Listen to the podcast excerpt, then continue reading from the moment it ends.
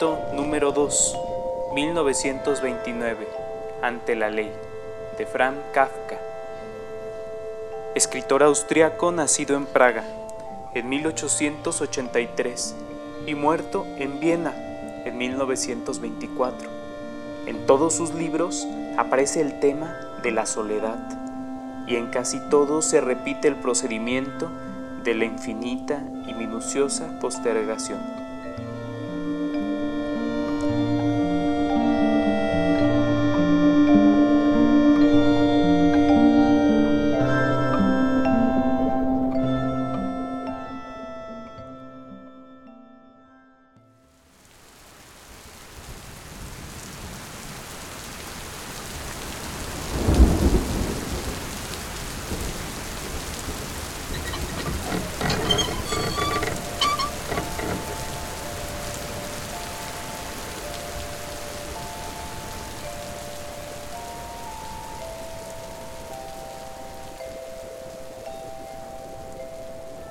Hay un guardián ante la ley.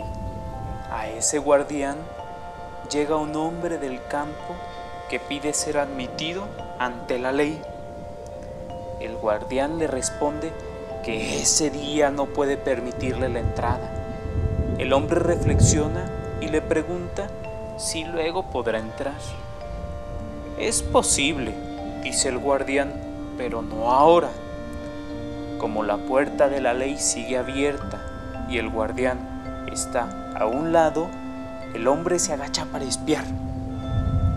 El guardián se ríe y le dice, fíjate bien, adentro no hay una sola sala que no esté custodiada por su guardián, cada uno más fuerte que el anterior, y ya el tercero tiene un aspecto que yo mismo no puedo soportar.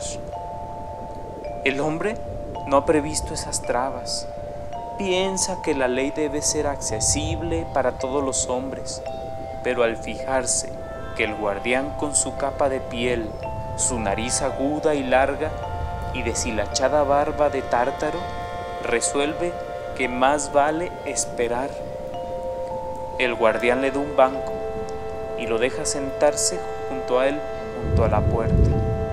Ahí Pasan los días y los años.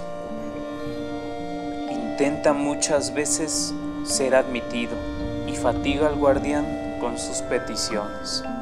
El guardián entabla con él diálogos limitados y lo interroga acerca de su hogar y de otros asuntos, pero de una manera impersonal, como de señor importante, y siempre acaba repitiendo que no puede pasar todavía. El hombre que se ha equipado de muchas cosas para su viaje va despojándose de todas ellas para sobornar al guardián. Este no las rehúsa, pero declara. Acepto tus méritos y te reconozco que no has omitido algún empeño. En los muchos años, el hombre no deja de mirarlo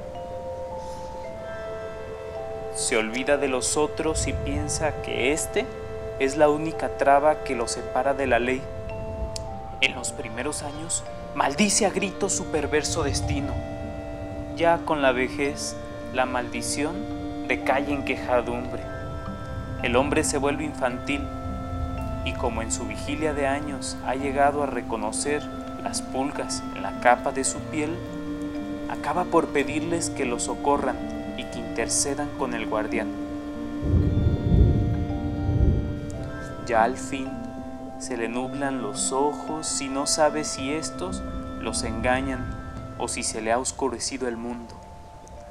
Apenas el pobre hombre percibe en la sombra una claridad que fluye inmortalmente abajo de la puerta de la ley. Ya no le queda mucho que vivir. En su agonía los recuerdos forman una sola pregunta que no se ha propuesto aún al guardián. Como no puede incorporarse, tiene que llamarlo por señas. El guardián se agacha profundamente, pues la disparidad de las estaturas ha aumentado muchísimo. ¿Qué pretendes ahora? dice el guardián. Eres insaciable. Todos se esfuerzan por la ley, dice el hombre. ¿Será posible que en años que espero nadie haya querido entrar sino yo? El guardián entiende que el hombre se está acabando y tiene que gritarle para que le oiga. Nadie ha querido entrar aquí porque solo para ti estaba destinada esta puerta y ahora voy a cerrarla.